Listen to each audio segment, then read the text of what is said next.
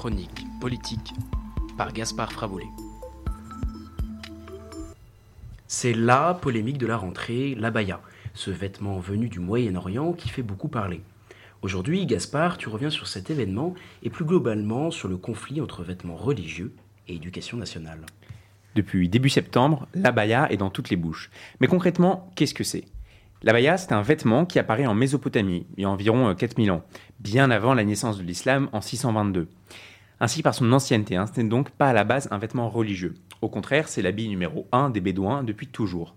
Cette robe ample et longue protège du soleil, de la poussière et du sable et devient un véritable moyen de distinction entre les différentes tribus bédouines.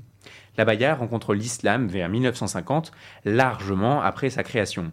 Et cette rencontre ne se passe pas n'importe comment. Elle se déroule dans un contexte de développement de l'identité musulmane, parfois extrémiste, au Moyen-Orient. Toutefois, il est important de mentionner que le Coran appelle à la pudeur des femmes, mais ne parle pas spécifiquement de l'abaya. Ce vêtement n'est donc pas religieux, mais est le fruit d'une récupération très récente. Oui, puisque c'est justement à cause de ce flou culturel que certaines communautés musulmanes revendiquent leur droit à porter l'abaya, ne portant pas atteinte, selon elles, au principe de laïcité à l'école. Le port de signes ou tenues par lesquels les élèves manifestent ostensiblement une appartenance religieuse est interdit, stipule l'article 14 de la Charte de la laïcité à l'école. À l'annonce de la volonté de certains élèves musulmans de venir massivement en classe habillés d'abaya, le tout nouveau ministre de l'Éducation nationale, Gabriel Attal, a interdit le 4 septembre, en prévision de la rentrée, le port de ce vêtement. selon le ministère, il porte atteinte à la laïcité et c'est là tout le cœur du débat. D'un côté, l'abaya n'est originellement pas un vêtement religieux. D'un autre, il est utilisé essentiellement par les communautés musulmanes et son port n'est presque que justifié au nom de la pudeur que demande le Coran. Alors, vêtements laïques ou pas, la question n'est pas évidente, mais Gabriel Attal, lui, a tranché. L'abaya à l'école, pour lui, c'est non. Évidemment, cette interdiction a suscité des réactions indignées et n'a pas empêché 298 élèves de se présenter habillés de ce vêtement. Ce jour-là, c'est donc 67 élèves qui ont refusé de l'enlever et qui n'ont pas pu rentrer à l'école.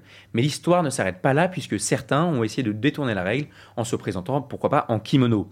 Plus grave encore, un proviseur a même été agressé verbalement par un père de famille, mécontent que sa fille se soit vue refuser l'entrée. Alors si le Conseil d'État a validé la décision de Gabriel Attal, le débat n'en est pas moins rouvert sur la définition que l'on se fait de la laïcité, notion d'ailleurs souvent absolutisée en France. Mais pourtant, on l'aura vu, ce n'est pas la première fois qu'une telle polémique parcourt le pays, et spécialement l'école. La laïcité à l'école, ça date de 1905. Et pourtant, le premier cas où un vêtement religieux pose problème remonte bien plus tard, en 1989, il y a à peine 30 ans. C'est l'affaire des foulards de Creil. Trois filles se voient être exclues de leur collège pour refus d'enlever leur foulard islamique. La polémique enfle et remonte aux oreilles de Lionel Juspin, alors ministre de l'Éducation nationale, qui demande l'avis du Conseil constitutionnel. Ce dernier établit des limites à l'expression des signes religieux ayant un caractère ostentatoire et revendicatif, je cite. Un peu plus tard, il impose cependant la réintégration d'élèves exclus pour port du foulard, donnant ainsi une réponse contrastée sur l'affaire des foulards de Creil. Ce n'est que sous Jacques Chirac, quelques années plus tard, qu'une réponse claire est apportée en 2004, où une loi interdisant le port des signes religieux dits ostensibles par les élèves dans les établissements scolaires publics est adoptée.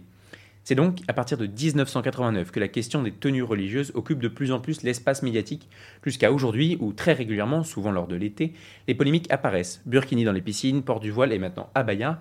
Les exemples sont nombreux, à tel point que la théorie de l'agenda sitting est de plus en plus évoquée. Elle accuse les médias d'amplifier les polémiques liées aux vêtements religieux pour occuper un espace médiatique parfois vide, notamment lors de l'été, et s'assurer un revenu publicitaire confortable au vu de l'hypersensibilité du sujet. Oui, surtout que d'un point de vue sociologique, le port d'un vêtement religieux peut être une véritable preuve d'appartenance à une communauté qui peut être préférée aux lois de la République. Ah, complètement rien, que ce soit le voile, la les grosses croix, la kessa et d'autres encore, beaucoup de religions ont dans leur tradition des vêtements spécifiques qui marquent l'appartenance des fidèles à une communauté.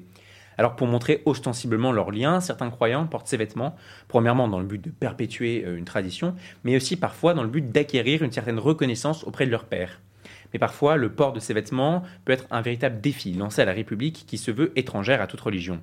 Souvent, cela est motivé dans le but d'être reconnu par ses pairs, renfermant malheureusement certains individus dans un certain extrémisme religieux.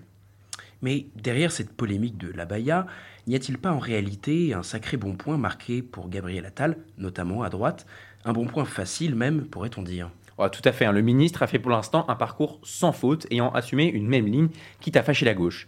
Mais la stratégie du gouvernement actuel, c'est d'essayer de se rapprocher de la droite.